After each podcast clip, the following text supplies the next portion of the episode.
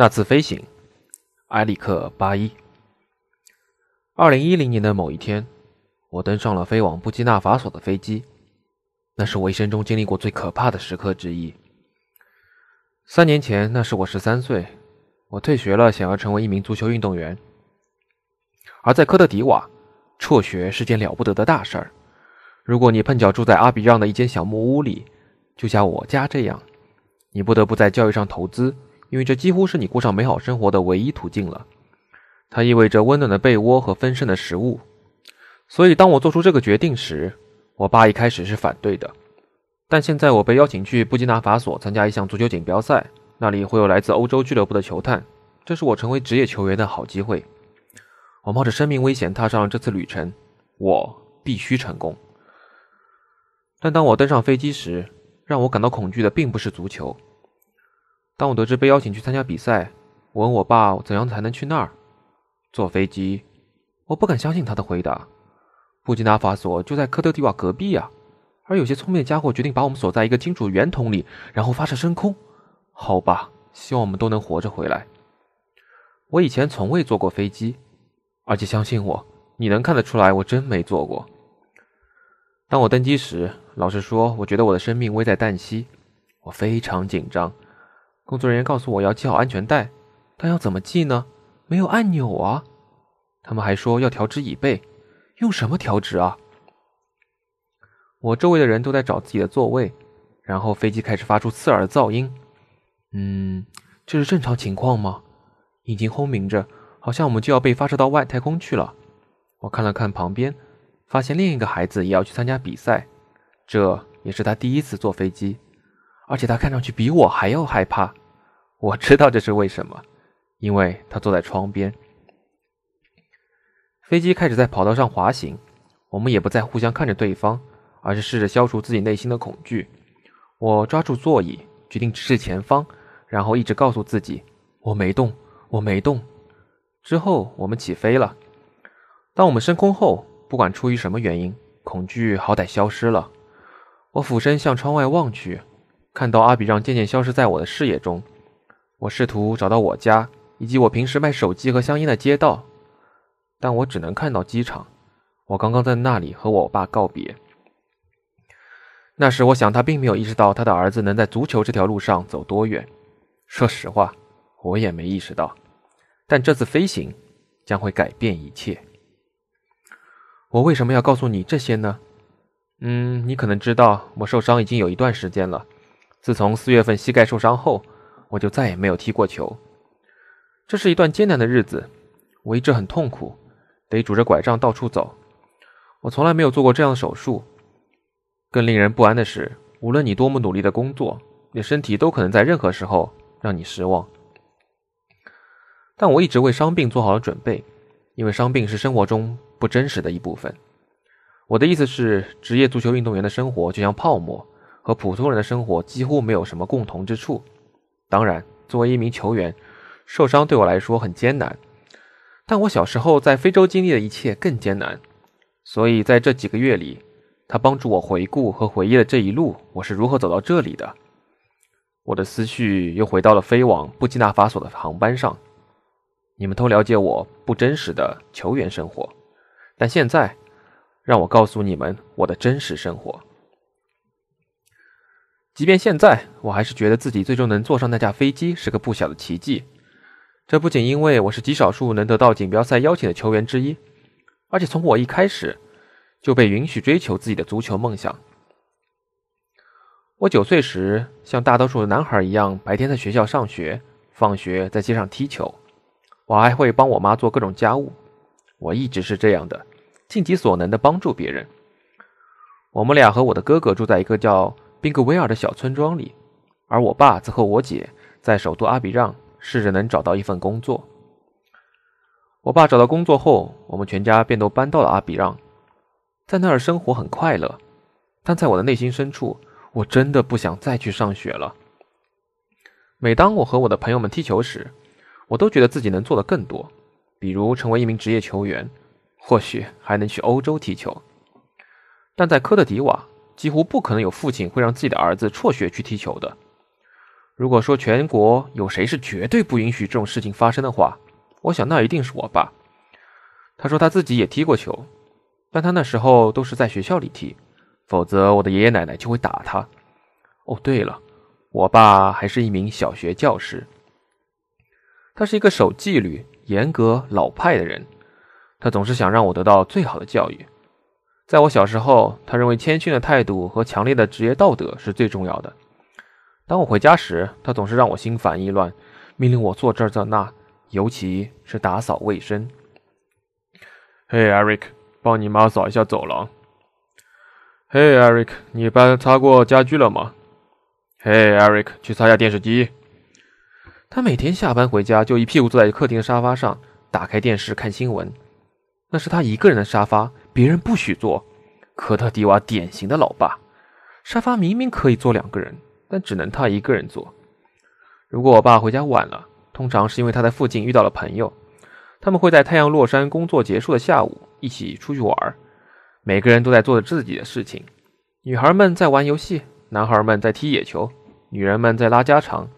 像我父亲这样的男人们，则在玩跳棋。后来我十三岁的某一天，我爸给了我一个惊喜。他说：“好吧，如果你真想踢球，那就去踢吧。”我不认为他真是这么想的，但我们家刚刚迎来了又一个男孩亚瑟，家里有四个孩子，我的父母可能认为没有足够的钱来供养每个人，因为上学是要花钱的，所以我爸对我说：“如果你认为自己能成为一名真正的球员，你可以试试。”我很感激，我知道我得好好利用这个机会，我甚至都没想过要去欧洲，我只是想成为一名职业球员，我也想帮助我的家人。我是从一个足球训练中心开始专业训练的。我早上九点开始训练，然后坐公交汽车回家吃饭休息。有时我得躲着我妈，因为她担心我中午出去会太热。然后我会和朋友们一起上街卖东西。我们很幸运，家里总是有吃的。但我不想完全依赖父母，所以我在黑市上倒卖二手手机和香烟。经过漫长的一天，我回到了家，发现我爸坐在沙发上。嘿，Eric，帮你妈打扫一下厨房。那时我爸没怎么关注过我的足球事业，他会看球赛，特别是科特迪瓦国家队和英超切尔西的。德罗巴在切尔西效力，但他从来没看过我的比赛。但是有一天，那是我十四岁，我随队参加了一个足球锦标赛，并且杀入了决赛。很多人在脏乱的场地边观看决赛，我发挥出色。赛后，人们都跑过来祝贺我。其中一个是我的朋友，他对我说：“哦，顺便说一下，你爸来看你了。”我说：“你说我爸来看我了是什么意思？”他说：“是的，你爸刚来看你踢比赛了。比赛一结束他就走了。”那天晚上一回家，我就看到我爸坐在沙发上，坐下。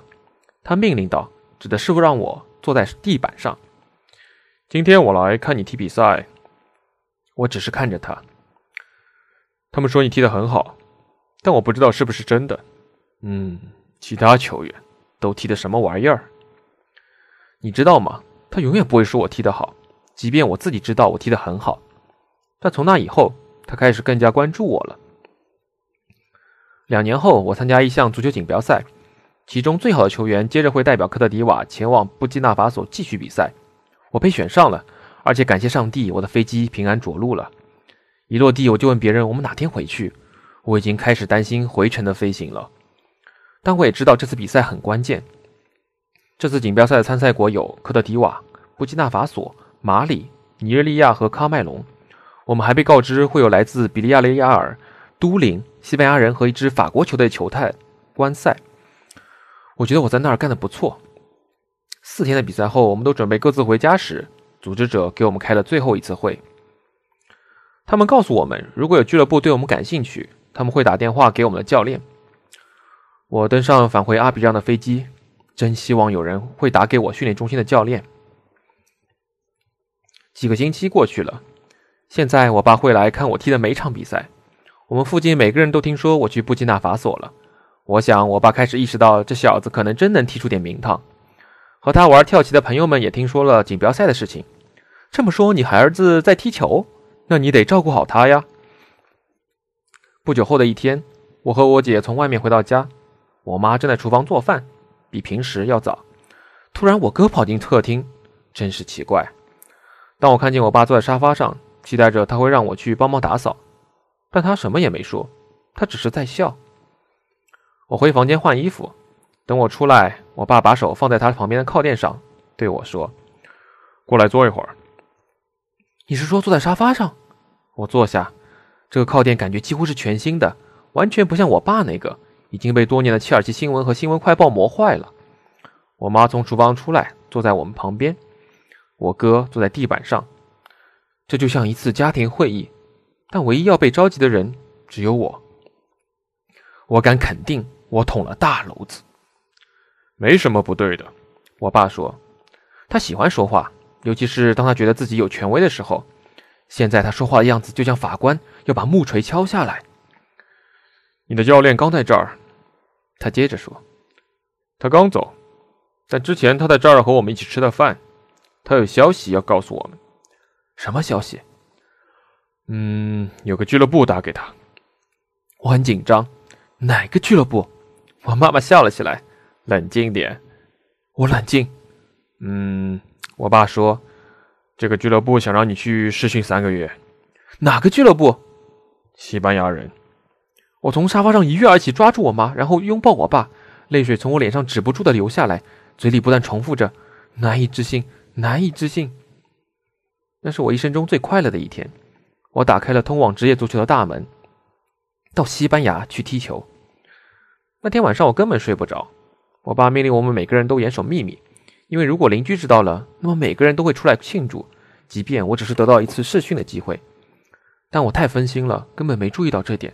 我一直对自己说：“这不可能，这不可能。”事实证明，这确实是不可能的。不久之后，科特迪瓦爆发了战争。那一年，我们举行了十年来的第一次选举。简而言之。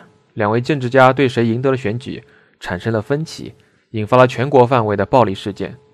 阿比扬机场被封锁了，这意味着我不能飞到西班牙和西班牙人一起训练了。这真的要了我的命！我的梦想似乎要破灭了。我现在该怎么办？我不知道我是否还会从西班牙人得到另一个机会，但我还有太多的事情要担心。危机使人们很难买到礼食物，我不得不走到外面。用我顶在头上的桶把饮用水带回家。我的父母、我姐、我的兄弟，我们都很痛苦。然而，许多人遭受的痛苦远远超过我们。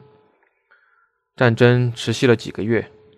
当一切终于结结束时，我听说西班牙人仍然对我感兴趣。他们没有忘记我。他们在布基纳法索发现我十个月后，我终于要去西班牙开始试训。我非常感激他们。大多数西班牙人队的人从没见过我本人比赛，只有一些在布基纳法索录制的视频。他们可能会说：“嗯，这孩子来不了了，我们看看别的地方吧。”非洲有很多足球人才，对吧？我知道这只是一次试训，他们还没给我提供合同。但如果我拿不到合同，那去布基纳法索的那次飞行就毫无意义。在我前往欧洲的那天。我全家都和我一起去了机场。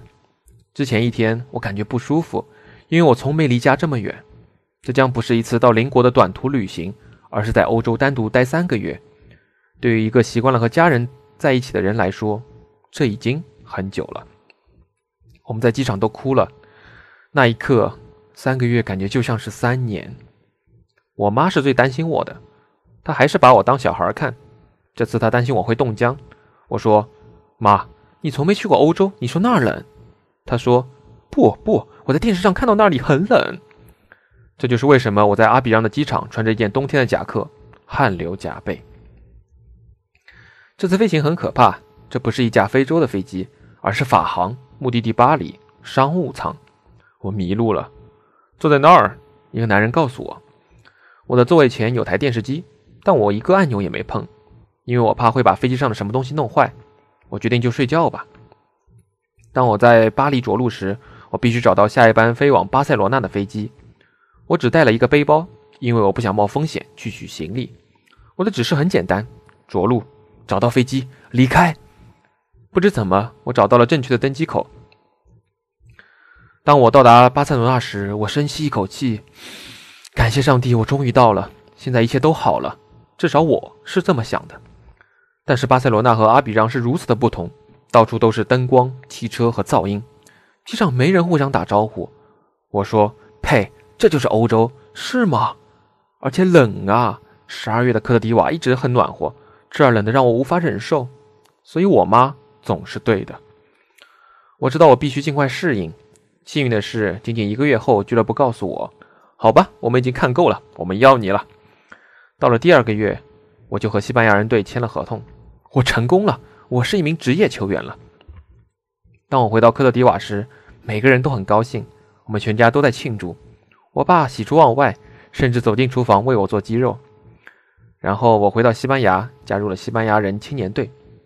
当我拿到第一笔工资时，我把钱转账转账回家里。从那以后，一切都发展的很快。二零一一年，我加入西班牙人队。三年后，我在一队首次亮相。然后我在比利亚雷亚尔待了十八个月，突然间我就为曼联效力了。在大约五年的时间里，我从阿比让街头卖盐的小贩变成了世界上最大俱乐部的球员。我的现实完全颠倒了。现在人们把我看作一个明星，一个名人。我在 Instagram 上有两百万粉丝，在家乡也很出名。当然，这些都不是真的，都是假的、虚假的生活。作为一名这种水平的球员。这样的生活几乎是不可避免的。我说的不是曼联这个俱乐部，而是他周围的一切。有些人告诉你他们喜欢你踢球的方式，但却在背背后批评你。那些仅仅因为你为曼联踢球就贬低自己的人，他们认为你是一个球员，而不是一个真正的人。我真的不喜欢那样。当然，我为曼联踢球，但我还是 Eric，所以请把我当成 Eric。当然，我很感激我有现在这样的生活。我为来到这里做出如此之多的牺牲。我知道有很多人还无法解决温饱，尤其是在我的国家。我很自豪能把家人带到欧洲来看我踢球，但对我来说，保持平常心、保持谦逊是非常重要的。我妈总是这样教育我。总有一天你会变老，或者你的身体不再适合踢球，你将不得不退役。然后你会怎么做？你还剩下是什么？这是你回归现实生活的时候。对我来说，生活就是平常的事情。什么是最好的事情？是我和我的妻子凡妮莎，还有我们的大儿子伊安一起在曼彻斯特散步；是邀请马塔和博格巴过过来共进晚餐，就像我在阿比让和我的朋友们一样；是回到科特迪瓦去看朋友和亲戚，或在街上看孩子们玩，女人们拉家常，男人们玩跳棋。最重要的是，这是家庭，他们不会让你失望的，从不。